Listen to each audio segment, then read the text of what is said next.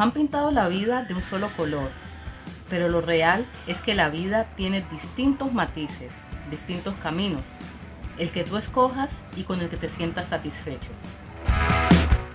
Soy Natalie Bermúdez y bienvenidos a un nuevo podcast de La vida no es como la pintan, un podcast con mucho sentido.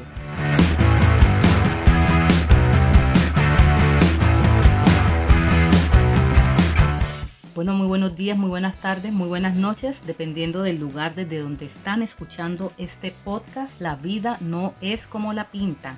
Este es nuestro segundo capítulo y hoy vamos a hablar sobre la superación. Vamos a hablar de eso que nos lleva a querer siempre ser mejores, a estar en esferas más altas, porque nos los merecemos, porque lo queremos. Hay muchos motivos por los cuales las personas quieren superarse, o me incluyo, hay muchos motivos por los cuales nosotros queremos superarnos. Ya bien sea porque queremos adquirir un cargo público o porque queremos llegar a la universidad, estudiar esa carrera que siempre hemos querido estudiar o superarnos también desde otro punto de vista, desde otro enfoque. Superarnos porque queremos ser mejores personas, dejar heridas de la infancia atrás, tratar de sanarlas, porque hasta donde tengo entendido, las heridas de la infancia no podemos eliminarlas del todo.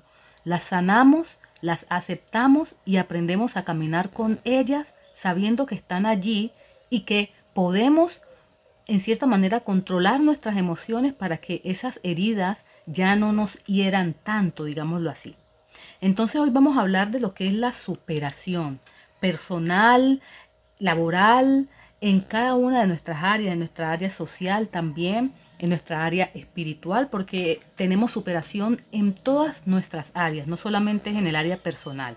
Tenemos superación en cada una de nuestras áreas. Por eso la superación puede ser, en cierta manera, de una forma general, pero también puede ser una superación específica. También superar problemas, por ejemplo.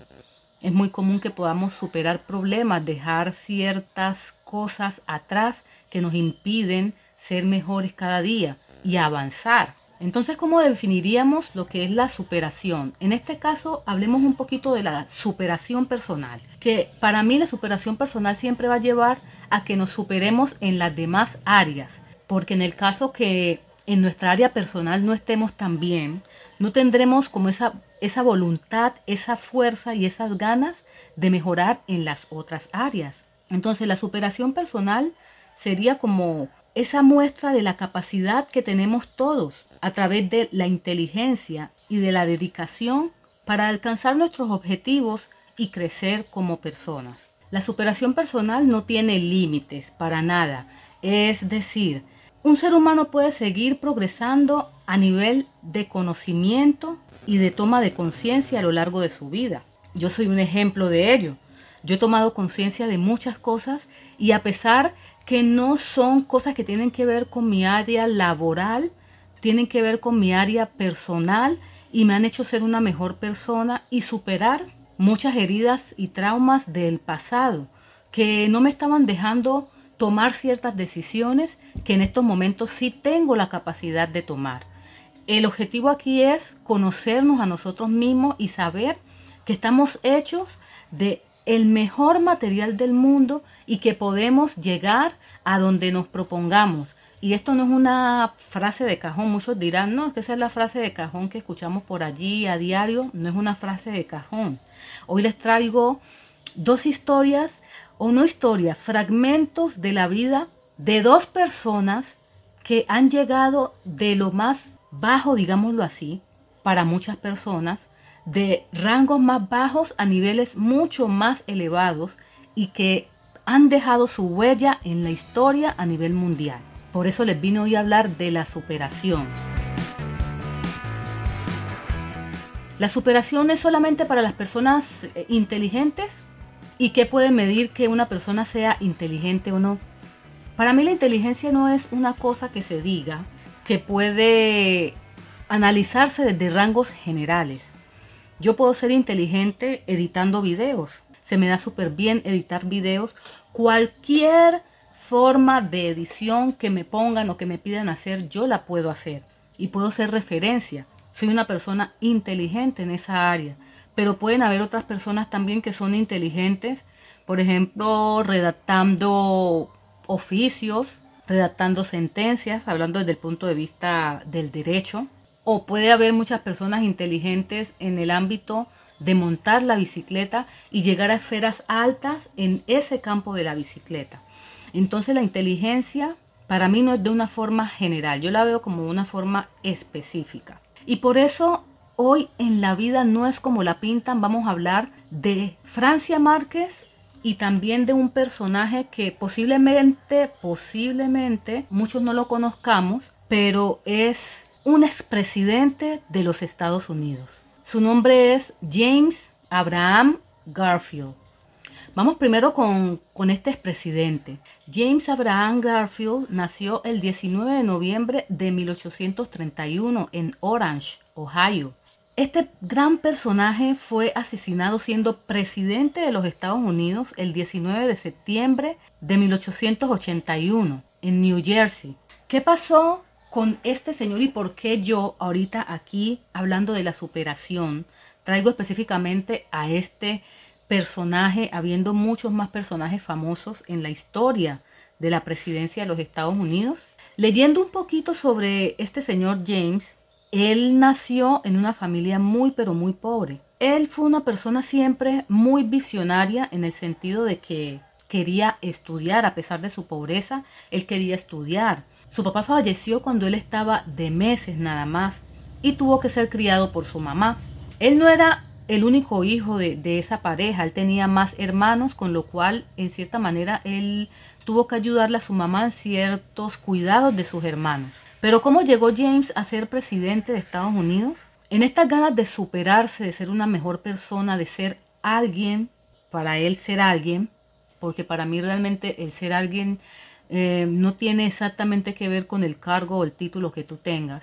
Él buscó la manera de llegar a la universidad y estudiar. Él fue abogado. Entonces, en el transcurso de él llegar a ser presidente, tuvo muchos trabajos. Él trabajó en, la granja de, de su familia, trabajó en muchos otros lugares y en otras granjas. Él tuvo la oportunidad de trabajar siendo muy pequeño en la granja de un, de un personaje que en estos momentos no tengo el dato, realmente no lo conseguí. Y él fue muy juicioso. El Señor le tenía mucho aprecio a James. Tanto el aprecio que ya con el tiempo James tenía cargos como de, responsabilidad o su patrón le daba cargos como de confianza, porque de verdad lo apreciaba mucho. El patrón de James tenía una hija de más o menos la edad de James y lógicamente pues James inició a fijarse en la hija de su patrón. Tanto así que él llegó a pedirle la mano de su hija en noviazgo. Pero aquí sucedió algo bastante común, porque no vamos a decir extraño, algo bastante común en cuestiones de clases sociales. El patrón lo que le respondió a James fue que él lo apreciaba mucho, pero que su hija no era para él, que buscara a alguien de su estatus social, porque su hija no era para una persona que trabajaba en una granja, su hija estaba para, para personas mejores, para situaciones y una vida mejor. James se puso muy triste por eso, muy, muy triste de verdad. Y luego, muchos años después, él salió de esa granja e inició su camino haciendo otros trabajos hasta que llegó a estudiar derecho. Se metió en la política después de que culminó sus estudios de derecho y después de eso llegó al Senado en los Estados Unidos. Ya estando allí en el Senado, aspiró a la presidencia luego de, muchos años después y logró conseguir sus objetivos llegó a ser el presidente de los Estados Unidos, exactamente el presidente número 20. Lastimosamente fue asesinado y su mandato solo duró seis meses y 15 días. ¿Qué les quiero decir con esta historia? Miren cómo esta persona de clase baja, porque era de clase, no era de clase media ni de clase media baja, no, una persona de clase baja llegó a ser el presidente de un país. Muchas veces nosotros creemos que no podemos superarnos o que no podemos llegar a esferas más altas o a eso que tanto anhelamos porque venimos de una familia de escasos recursos, porque se nos dificultó la vida, porque, digámoslo porque es la verdad, muchas veces porque soy negra, porque soy indígena, no tengo eh, como que no me merezco llegar a esferas altas, a esferas elevadas, conseguir lo que yo quiero. Y no es así. La vida no es como la pintan, porque esa, eso es como un esquema mental que muchas personas tienen de porque su color de piel es más oscuro que el de otros, entonces no tienen derecho a llegar a ciertas esferas. Y son esquemas mentales que nos inculcan de acuerdo a la sociedad en la que nacimos, de acuerdo al lugar donde nos criamos. Yo soy colombiana y no podemos dejar de desconocer el clasismo y el racismo que hay en Colombia. Yo ahorita estoy por fuera de Colombia. Por ejemplo, yo he estado en Israel, he tenido la oportunidad de estar en Israel, estar en Francia, estar en Chile, estar en Australia y aquí en República Dominicana, que es de donde les transmito este podcast. Me he topado con la mayoría de las personas que al preguntarme que de dónde soy yo, yo les digo que soy colombiana, no me creen. Tanto así que hubo una persona que no me lo dijo de frente, pero lo dijo en frente de alguien que me conoce y me aprecia, y esa persona me, lo transmitió. Dijo que yo era haitiana y que me habían llevado de pequeña a Colombia. Imagínense ustedes el grado de ignorancia de esa persona que cree que todos los negros del mundo tienen que ser haitianos. Entonces ese es un esquema mental que nos inculcan en el lugar donde nosotros nos criamos. Y en Colombia es muy dado que nos juzgan por la clase social, por el color de piel. Colombia es un país bastante racista. Yo viví toda mi vida allá y yo sé lo que es sentir el racismo. Más que todo en las grandes ciudades, donde las personas son de tez un poquito más clara. Porque para mí realmente en Colombia no existen blancos. Nosotros allá si nos ponemos a ver, nosotros allá somos chilapos y la tez pura es la negra. De resto allá todos son chilapos, uno más clarito que otro. Están los indígenas que también son puros. Pero los de tez más clarita quieren minimizar y menospreciar a los de tez más oscura. Por eso traigo también el caso de nuestra querida y nueva y por primera vez una persona de tez negra llega a esas esferas. Nuestra querida vicepresidenta electa Francia Márquez Mina. Una colombiana guerrera, luchadora, sufridora, porque lo que es lo que he leído y lo que ella misma ha dicho en sus entrevistas ha pasado por, por las mil y una, como decimos nosotras en, Colombia, por las verdes y las maduras. Entonces, eso es como un logro superlativo el que tuvo Francia Márquez en el sentido que a pesar de su color de piel y todo lo que ha pasado, llegar a ser la vicepresidenta de un país. Francia Márquez Mina es una mujer de 40 años, también viene de una clase pobre, que según lo que ella misma ha dicho, es una persona que ha trabajado en minas, ha trabajado en casas de familia y muy probablemente conociendo, esto no lo aseguro, pero muy probablemente conociendo a nuestros queridos colombianos, tuvo muchos momentos donde fue discriminada en esas casas de familia donde ella trabajó. No lo dudo. No conozco a profundidad, pero no lo dudo. Yo conozco mi tierra. Además de trabajar en minas y trabajar en casas de familia, aguantó mucha hambre. Quedó embarazada a los 16 años y ella manifestaba que esto es otra cosa que tenemos muy arraigado las personas de tez negra, que nos dicen que para aclarar la raza o que para mejorar la raza tenemos que tener hijos con un blanquito. Bueno, pues Francia Mina o Francia Márquez Mina cayó también en ese, en ese esquema mental y efectivamente ella tiene un hijo o dos hijos con una persona de tez blanca, pero esa persona la abandonó, dejándola a ella siendo una madre soltera, donde tenía que luchar el doble ahora tanto por ella como por sus hijos. Esto la llevó a ella a empoderarse, y así ha podido llegar a altas esferas a través de la política, a través del activismo, porque es una activista social.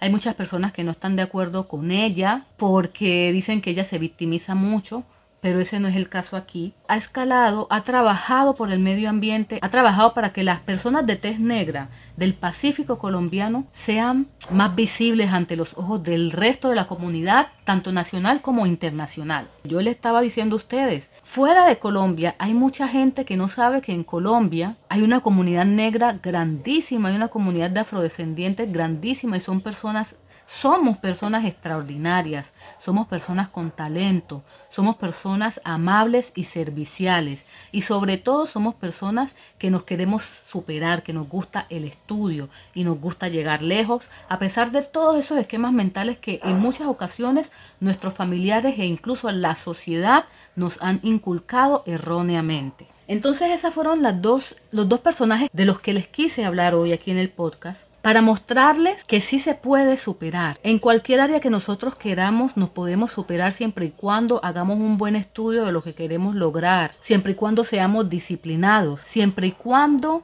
tengamos el enfoque claro hacia donde queremos ir, nos podemos superar. Y aquí hago una pausa para decirles, para informarles que tengo un canal de YouTube donde hablo de temas de viaje. Un canal que lo creé hace dos años con el objetivo de hablar de temas de superación personal, pero se ha ido poco a poco orientando hacia los temas de viaje y yo trabajo para mi comunidad, para darle gusto a mi comunidad.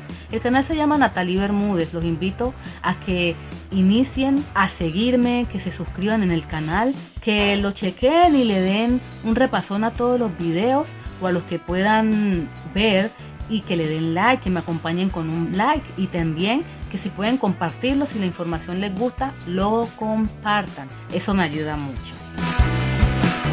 Para podernos superar necesitamos una fuerza de voluntad grandísima, aunque la fuerza de voluntad no es lo único para uno llegar a donde quiere llegar. Como yo les decía, también está la disciplina, está la explotación de los talentos que nosotros tengamos, porque un talento puede estar allí, pero si ese talento no se explota y no hay disciplina, no se va a lograr absolutamente nada. Lo que quiero decir con esto es que dentro de nosotros mismos tenemos todos los recursos necesarios para lograr nuestras metas, para lograr nuestros objetivos. Otro componente que nos puede ayudar a superarnos es la constancia. No dejar de trabajar por eso que se quiere, no dejar de, alimentar esas ganas y ese fervor y esa ambición. Esa es otra cosa que también nos han dicho mucho, que es malo. El ser ambiciosos es malo. Y no, el ser ambiciosos no es malo. El ser avaro es malo pero el ser ambicioso no es malo, porque la ambición permite que nosotros no nos desenfoquemos de eso que queremos, ese lugar o ese estado al cual queremos llegar y buscar los recursos necesarios para llegar a ese lugar. Obligatoriamente tenemos que ser ambiciosos. Si la, ambición tiene, es un ingrediente importante en esa sopa, en ese sancocho, como decimos nosotros en el Pacífico colombiano, para llegar a ese lugar donde queremos llegar. La tenacidad, tener esa fuerza, esa decisión, pero también tener paciencia. Paciencia para esperar, paciencia para analizar ciertas cosas que posiblemente en el camino no tuvimos en cuenta y poder ir corrigiendo. La capacidad de sacrificio, oigan, porque es que aquí hay un problema serio con algunas personas que quieren todo fácil y todo ya. Todo fácil y todo ya, no digamos que no. Hay personas que sí lo han logrado, pero hay que tener en cuenta cuánto ha durado eso. Porque hacer las cosas de una manera fácil y ya no deja que se analicen ciertas situaciones que pueden en cierta manera más adelante destruir o no sostener ese proyecto que nosotros tenemos pensado realizar. Además del sacrificio, hay que hacer las cosas con pasión. Con pasión, no desistir, enamorarte de tu proyecto, enamorarte de eso que tú tanto quieres. Lógicamente, sin olvidarte de ti. Porque es que también muchas veces no, no nos digamos que no, no nos digamos que, ah, no, eso no sucede muchas veces. Nos olvidamos de nosotros y nos enfrascamos en un proyecto y muchas veces nos olvidamos hasta de que tenemos que hacer otras cosas que son importantes para nosotros, para nuestra salud física, para nuestra salud mental, para nuestro desarrollo social. Nos hundimos, nos enseguecemos y nos encerramos en eso y no compartimos también con otras personas que en cierta manera nos pueden apreciar. Superarnos personalmente es como ese motor intrínseco que a nivel de motivación mueve nuestro corazón. Por ejemplo, podemos superarnos queriendo ser más sabios, más competentes, más capaces. La superación permite un proceso de crecimiento interior ilimitado que marca la vida de, nosotros los seres humanos desde que nacemos hasta que morimos. Todo es un constante movimiento, no podemos quedarnos estáticos. La superación demuestra que querer es poder y que los límites no están en la realidad, sino en la mente. Y es cierto, todo tiene que ver mucho con los esquemas mentales que yo les hacía referencia hace unos minutos atrás. Dependiendo de cómo esté nuestra mente, así mismo nosotros vamos a actuar. Nosotros mismos en muchas ocasiones nos cerramos puertas, nos cerramos caminos. Y luego más, más adelante queremos echarle la culpa o responsabilizar de nuestras decisiones a las personas que nos rodearon. Tenemos que tener en cuenta que no podemos actuar de esa manera, porque es que si siempre vamos a ir echándole la culpa a todas las personas que nos rodean y no reconocemos que el error o la falta está dentro de nosotros, no vamos a llegar nunca a ningún lugar, no nos vamos a superar, porque es que nosotros en cierta manera, la mayor parte de las veces siempre vamos a fallar. Y nosotros somos el motor principal de la obtención de nuestros objetivos. Y si el motor principal no reconoce que está fallando, sino que lo que está fallando es la máquina de al lado, la persona de al lado, ese motor nunca va a avanzar, nunca va a salir de ese lugar donde está. ¿Qué es lo que yo le decía a ustedes? ¿Qué es lo que yo le decía a ustedes en el podcast pasado? Podemos cambiar de lugar, pero si nuestra mente no cambia, todo va a seguir igual.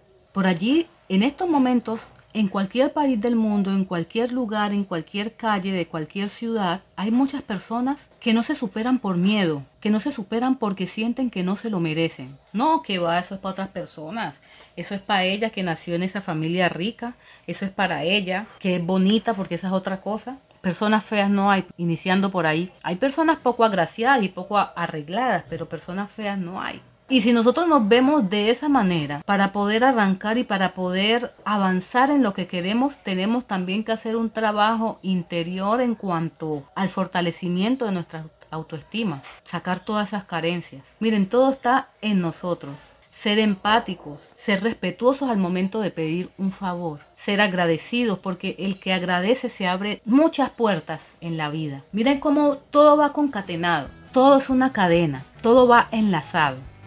Entonces chicos, hasta aquí este podcast el día de hoy. ¿Tienes ganas de superarte? Hazlo, no te detengas, no tengas miedo y escucha a las personas que dentro de tu corazón tú sientas que te pueden dar un buen consejo, sea positivo o negativo. Porque muchas veces creemos que las personas que nos sientan y nos hablan seriamente y nos ponen las realidades de las circunstancias son personas que no quieren que nos superemos. No, no todo el tiempo es así. Son personas que desde afuera ven las cosas de una forma diferente y es una opinión que te puede servir. Tú verás si la tomas o la dejas. Bueno chicos, como les dije ahorita, yo me despido mucho. Hasta aquí el podcast del día de hoy. Espero que les haya gustado. Por favor, escúchenlo hasta el final.